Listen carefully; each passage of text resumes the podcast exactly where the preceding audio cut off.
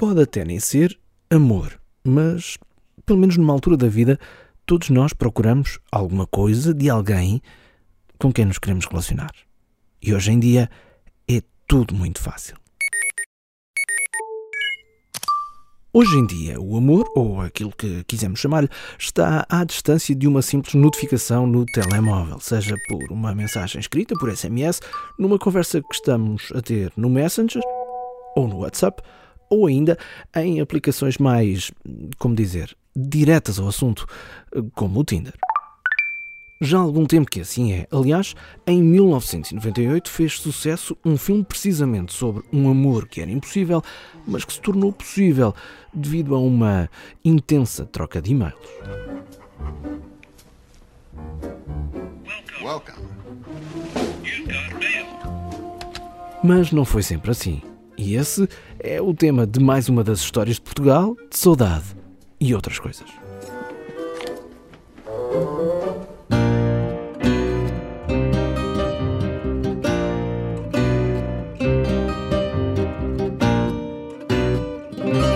Há uns dias fui visitar uma amiga que conhece uma história assim e que faz questão de se apresentar de maneira pomposa. Berta Silva Lopes, 38 anos, quase 39, casada, mãe de duas filhas, a trabalhar em comunicação com escritores, uh, vem da aldeia, mas vive na cidade. Conta-me pormenores daquela história sobre a qual tu escreveste no Médio Tejo. Aquela história bonita da Zenda, carinhosamente tratada assim, ao Zenda, que recebeu uma carta de uma pessoa que ela não conhecia. A Zenda era quem na tua vida? A Zenda era a minha catequista. Foi uma história que eu ouvi numa sessão de catequese.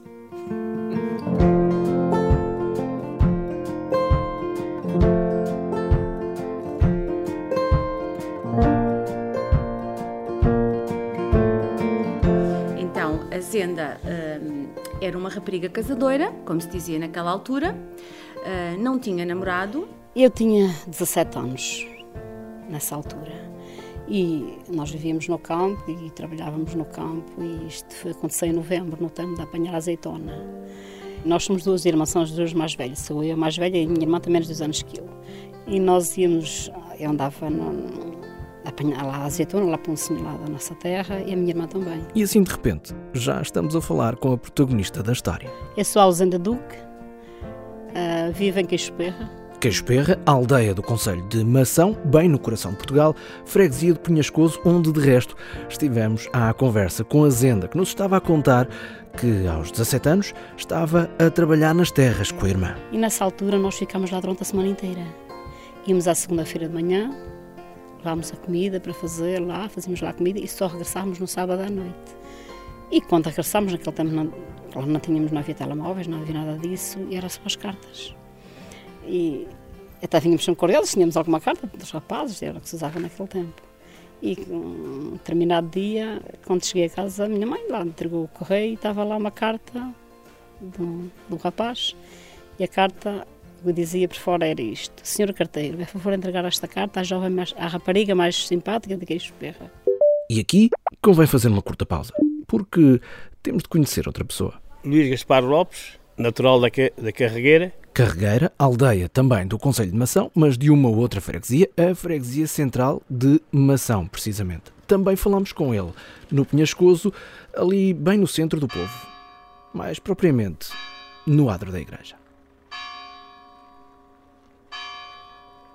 Só um pequenino parênteses, adoro o som de sinos. Aliás, adoro todo o som ambiente que consigo captar no local de reportagem para que também você e desse lado esteja onde e com quem quer que estejamos a falar. Fecha o parênteses. Continuamos com a história. Ora, em 1972, em novembro, o Luís tinha 22 anos. Estava na tropa e o serviço como militar passou pelo Forte da Graça, em Elvas. Farto do ramo-ramo diário, como guarda prisional. O que é que me deu na cabeça um dia? Ah, vou escrever aqui uma, uma carta porque eu tinha uma prima lá na Queixperra. Para a Queixperra. E a carta era assim: Senhor carteiro, é favor entregar esta carta à, à jovem mais simpática da Queixperra. E sabia quem era? Não sabia, eu nunca tinha ido à Queixperra. Nunca lá tinha ido.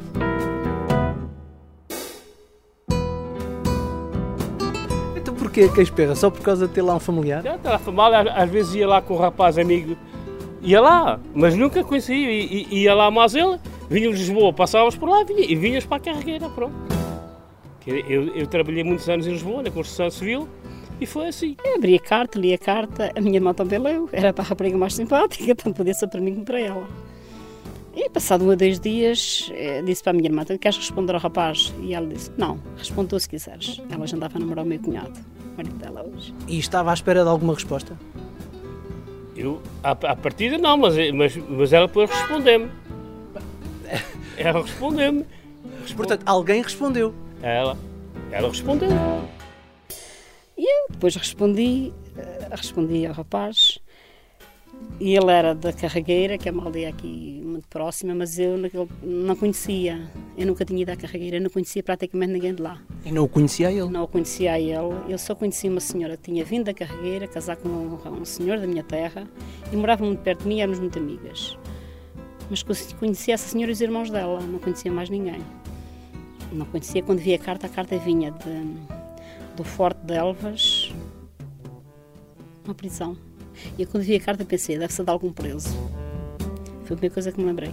Abri a carta e pronto, realmente não era. Ela estava na tropa e estava lá em serviço militar a guardar os presos. Passados uns dias eu escrevi, respondi ao rapaz e identifiquei-me na carta, mandei o um nome. Ele depois respondeu-me e creio que nessa altura que ele já me pediu namoro. Porquê é que lhe propôs logo namoro? Epá, isto é assim, isto é a vida da, da, da, juventude naquele tempo, que era tudo à base de cartas, agora é através da internet, através dos telemóveis, naquele tempo não havia nem telefones, que eu nem telefone tinha, na, na minha terra, agora naqueles perros e na carreira só havia um telefone e era telefone público, não havia mais nada. Portanto, a, a impulsividade da juventude levou logo Sim. a pedir namoro à moça. À moça. E ela disse, pronto, não estou interessado, porque à partida não, não te conheço, não sei quem és, e pronto. Foi tudo no princípio. Eu disse que não aceitava namorar com ele, porque nem sequer nos conhecíamos, e não conhecia nem ele a mim. Se um dia nos encontrássemos, enfim, até podia ser que acontecesse, mas naquela altura não. E depois escrevemos mais uma ou duas cartas, tudo sempre pouco.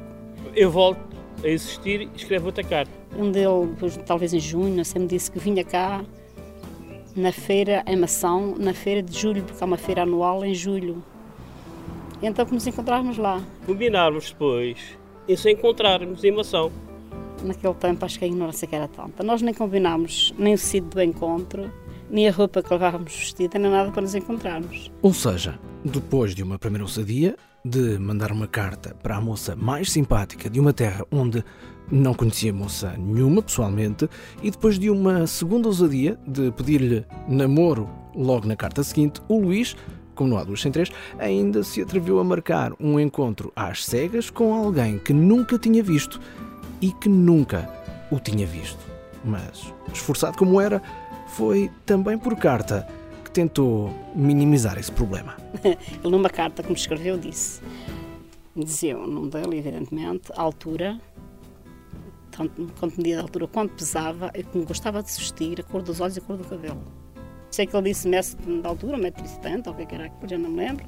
Os quilos também já não sei. Cabelo castanho, lembro-me deles, cabelo castanho e olhos esverdeados, não sei que ele está com os olhos um bocadinho verdes, falando assim cinzento. Como correu esse first blind date, como agora se diz, no tempo das internets? Ora, como correu esse primeiro encontro? Vamos saber já a seguir.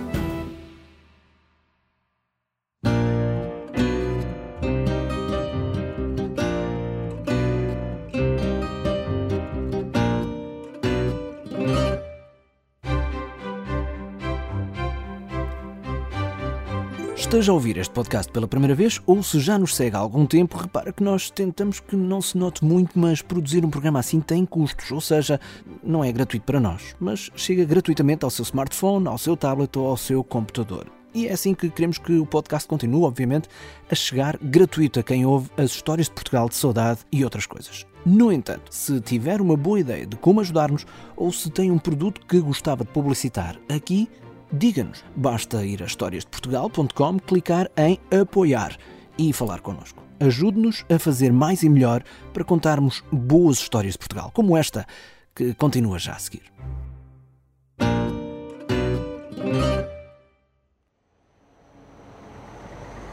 Olha é verdade que se descreveu nas cartas que era para uh, a ausenda uh, o conhecer mais facilmente? Sim, sim, a, a, constituição da pessoa, mais ou menos, é, é de minhas aparências. Pronto. Ainda se lembra do que é que escreveu? Opa, isso agora, já não, isso é coisa que já não me lembro. E caso não se lembre, aí desse lado, eu sou Marco António. A voz que acabou de ouvir é de Luís Gaspar Lopes, que em 1972, com 22 anos, enviou uma carta sem destinatária certa. No envelope, escreveu apenas... Senhor carteiro, é favor entregar esta carta à, à jovem mais simpática da que espera. E a carta acabou nas mãos de Ausenda Duque, na altura com 17 aninhos, que leu que estava no envelope. Senhor carteiro, é favor entregar esta carta à jovem, mais, à rapariga mais simpática de quem espera. E decidiu responder ao rapaz, com quem, uns meses depois, em julho de 73, combinou encontrar-se na feira anual de mação, mesmo sem nunca se terem visto antes. Um encontro às cegas, que, segundo os protagonistas, correu da seguinte maneira. Eu vou mais a tal meu primo, que era irmã dessa tal minha prima que espera. E eu pedi uma amiga minha que andasse comigo na feira porque me ia encontrar com um rapaz que nem conhecia. e ela aceitou.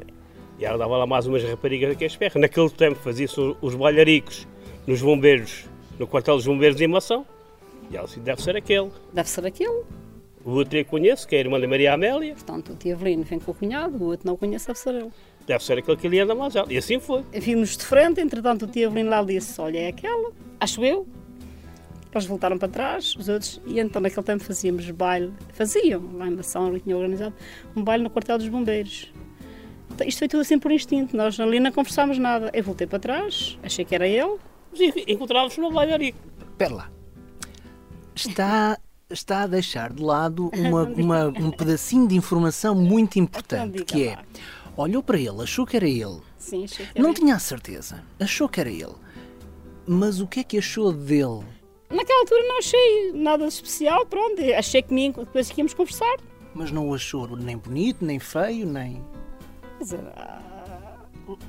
senti um pouco uma, uma atração qualquer, porque estava à espera de me encontrar e vi que era ele, quer dizer, é uma coisa íntima que a gente não consegue explicar também.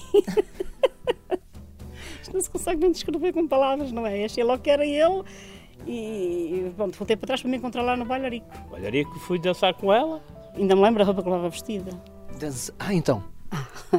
levava uma saia azul escuro, godés e uma blusa branca por cima. Eu, naquele tempo fazia, fazia um grande sucesso essa roupa assim.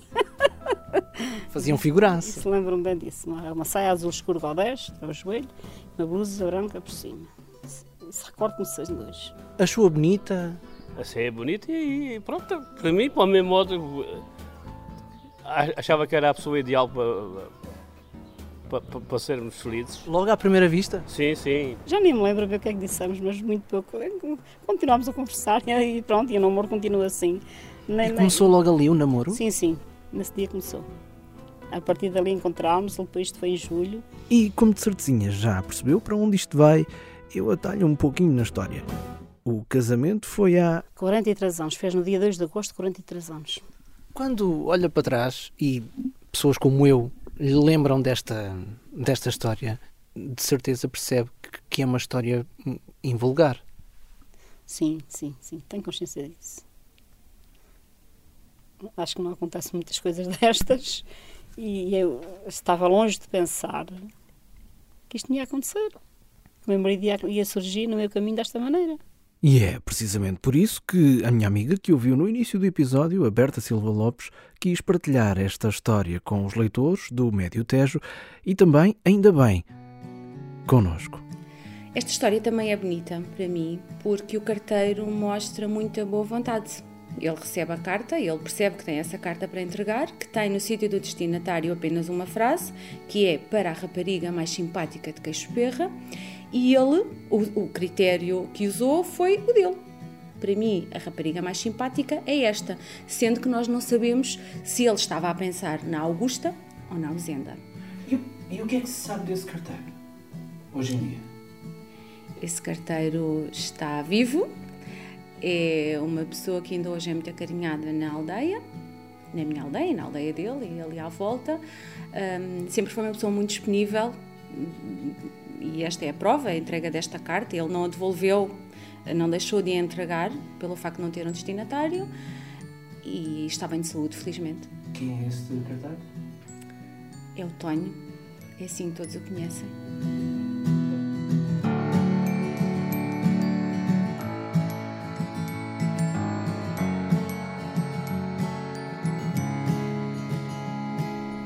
Como é que se chama? Dona Micaela Rodrigues. Micael? Ela, Micaela. É um nome muito invulgar. é, todos dizem que era nome de mulher, mas eu, as mulheres, para mim, é só desaladeus, nem, nem queria mulheres. António Micaela Rodrigues. Pronto. Que é que- Nascida em Penhascoso, Conselho de Mação, Distrito de Santarém e Comarca de Abrantes. Quantos anos foi hum, carteiro?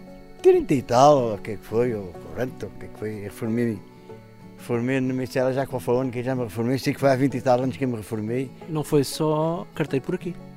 Não, não, não, não. Corri, em- fui para o Lantejo, fui para a Beira Baixa, fui para...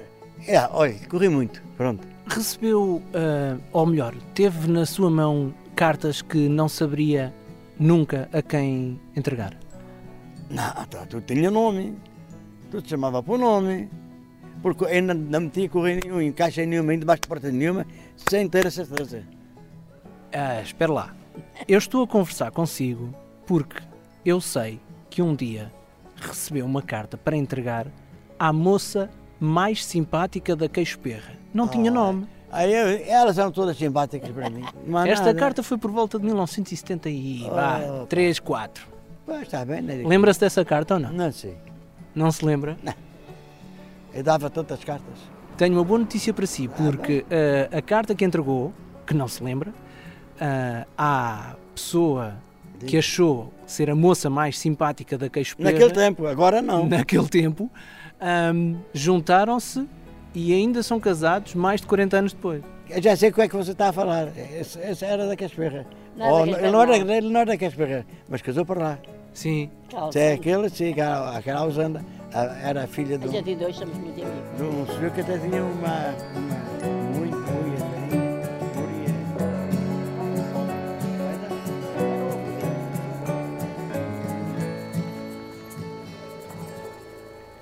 Ainda bem que era a moça mais simpática da Queixo Perra. Já viu? Não sei se é.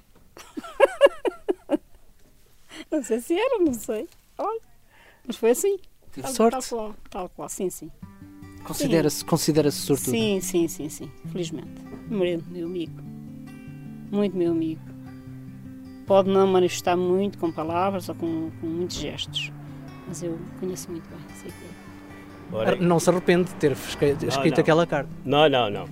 Até hoje não há, nunca houve problemas na nossa vida, nem nada. Temos os altos e os baixos, todas as famílias têm, mas pronto, Deu certo. deu certo, deu certo. É assim. Considera-se uma pessoa de sorte. Eu considero, até a data, considero uma pessoa de sorte. Com a família, por exemplo, com os filhos, com as noras e tudo, considero uma família de sorte. Tem a noção de que esta história é muito invulgar. Eu, para mim, digo, acho que foi na hora exata e no momento certo para, para sermos felizes.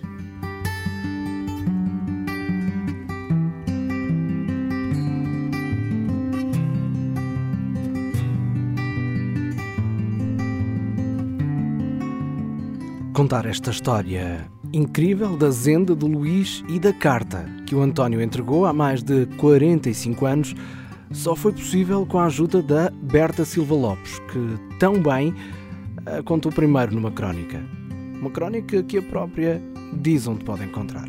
A crónica com a minha versão da história da Zenda, como foi contada por ela, está disponível em medioteste.net, crónicas e depois selecionando o meu nome, Berta Silva Lopes. Berta Silva Lopes. Obrigado. De nada. Não se preocupe, também deixamos um link para a crónica em historiasdeportugal.com, onde vai poder conhecer os protagonistas desta história e ainda vai encontrar o nosso endereço postal para nos mandar a sua carta. Sim, uma carta a nós. E pode escrever sobre o assunto que quiser. O tema oficial do programa é o Fado do Sonho, da Pensão Flor. A ideia para o início deste episódio foi da minha querida amiga Maria Marujo. É uma jornalista que é uma fantástica contadora de histórias. E pela primeira vez digo-lhe que as histórias de Portugal, de saudade e outras coisas são uma produção 366 ideias, em parceria com o público, porque o público fica no ouvido. tal como esperamos que estas histórias também fiquem.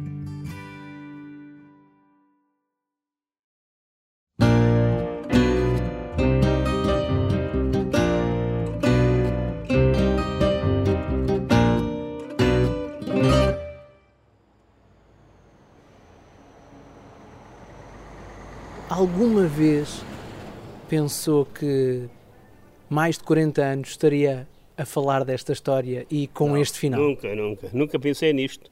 Nunca pensei nisto. Então calha bem, que é no dia que eu faço anos. Faço 68 anos hoje. Hoje? Faz Hoje. anos hoje? Faço anos hoje, 68 anos Hoje é dia 24 de outubro. de outubro. Parabéns, antes de mais. Obrigadinho.